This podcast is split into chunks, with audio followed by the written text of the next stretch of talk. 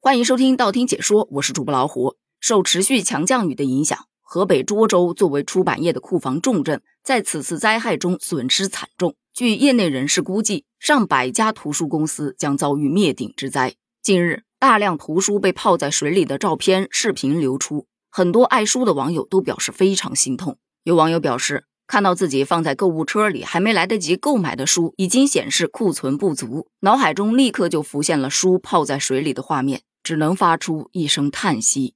今天上午，中图网在社交平台上表示，这是该企业二十五年来遭遇的最具毁灭性的损失和打击。前几天，他们还在因今年业绩严重下滑。为如何去少花费又能起到非常好的宣传而伤透脑筋，他们也一直希望能弄出点声响，让图书被大家看到。没想到这次声响是挺大了，直接登上了热搜，却是因为被困、损失巨大这样令人揪心的理由。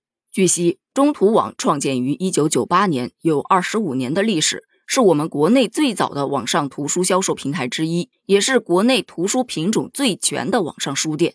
而此次的强降雨导致他们货架被淹，将近百分之八十的书会报废，差不多有四百多万册，价值三亿马洋以上。补充一下，马洋是指图书出版发行部门用于指全部图书定价总额的词语。例如，某一本书定价二十一块五，印刷出版数量总计一千本，那么马洋就是二十一点五乘以一千，等于两万一千五百元。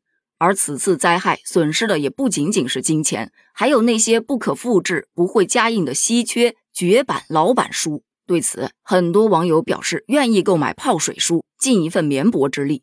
还有一群小伙伴开始支招了，表示可以用泡水的书来做一些文创产品，或者是直接出售书籍修复盲盒，盲盒里头就放一本书，然后加上一些消毒工具，让购买者自行回家清理。这样也能减少灾害过去之后人力清理的压力。还有小伙伴建议，把这些泡水书作为一些附加材料，放在现在网上热卖的科学实验工具包中，比方说造纸小实验等等的。但中途网表示，被洪水泡过的书是绝对不会拿出来售卖的。一是因为如果只是被雨水淋过，可能晒干了还能用；但是被洪水泡过，里头内页都已经湿透了，就算你晒干了，也基本上是翻不开的。已经失去阅读的作用了，这不是最重要的。最重要的是，它可能残留了一些病毒，或者说洪水当中会夹杂着各种的粪便呐、垃圾呀，在树叶上。如果销售出去，可能会给大家带来安全隐患。所以这一批被洪水浸泡的书只能销毁，或是变卖成废品了。虽然很心痛，但好在受困的员工已经全部安全转移。只能用“留得青山在，不怕没柴烧”来安慰一下了。大家想要去购买被洪水泡过的书，想要去尽一份绵薄之力，这种心情是可以理解的，因为我也是这样想的。但大家也不能忽略了洪水的凶猛，以及洪水过后可能爆发的瘟疫危害。目前，据河北省水利厅相关负责人分析，虽说涿州目前降水已经停了，但由于河道水位回落，它是有一个过程的。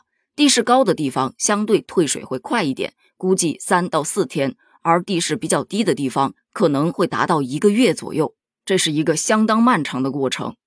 其次，就算洪峰过后退水，对河流堤防的影响依然很大，所以大家尽量不要在山边、水边过多的逗留、聚集围观，以免落水或摔伤。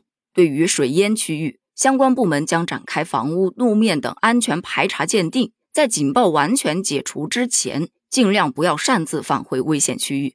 最重要的一点就是洪水退去之后，大家要做好传染性疾病的预防，注意环境卫生、饮食安全、用电安全等。比方说，在接触了污染水体之后，一定要及时洗手，洗手要使用肥皂和流动的清水。注意饮食卫生和食品安全，防止病从口入。不吃被洪水浸泡过的食物，不吃腐败变质的食物，尤其是那些病死、淹死的牲畜肉品。有条件的情况下，喝开水，不要喝生水，尤其是被污染过的污水。生食、熟食分开存放。入口餐食一定要熟透。吃剩的或是没有完整包装的食品，也要注意防老鼠和苍蝇。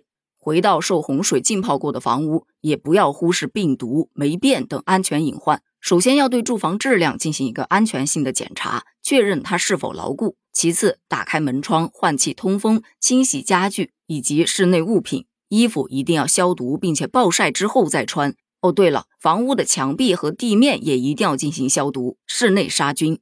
另外，洪水过后，环境会遭到污染，蚊虫、老鼠、苍蝇等会大量的增加，它们也会传播疾病。所以一定要配合着卫生防疫部门开展灭蚊、灭蚁、灭鼠的工作。在家可以安装防蚊帐，或多备一些防蚊液。如果上室外，尽量穿长衣长裤，做好防护措施，防止被叮咬。还有，回到家后不要第一时间打开电源，因为在复电的过程中可能会存在着漏电、短路等电气事故安全的隐患。进屋后先检查一下电源的情况，漏电保护器是否完好，功能是否正常。电器线路、空开、插座等电器设备是否被水淹或者受潮？如果有，还是得联系当地供电所人员来协助处理。在进行检查认为可以送电后，也不要着急，可以先试送总空开，再逐一试送分空开。待空线路运行一段时间后，再来逐个打开照明灯啊，插上电器插头啊等等的。如果不小心发生了触电事故，千万不要赤手去救人，先断电源或者用绝缘的物品将触电人员脱离电源，将其迅速移到通风干燥的地方仰卧，并尽快送往医院救治。再次希望大家都能平平安安，尽快恢复往日的生活。本期节目就聊到这里，咱们下期见。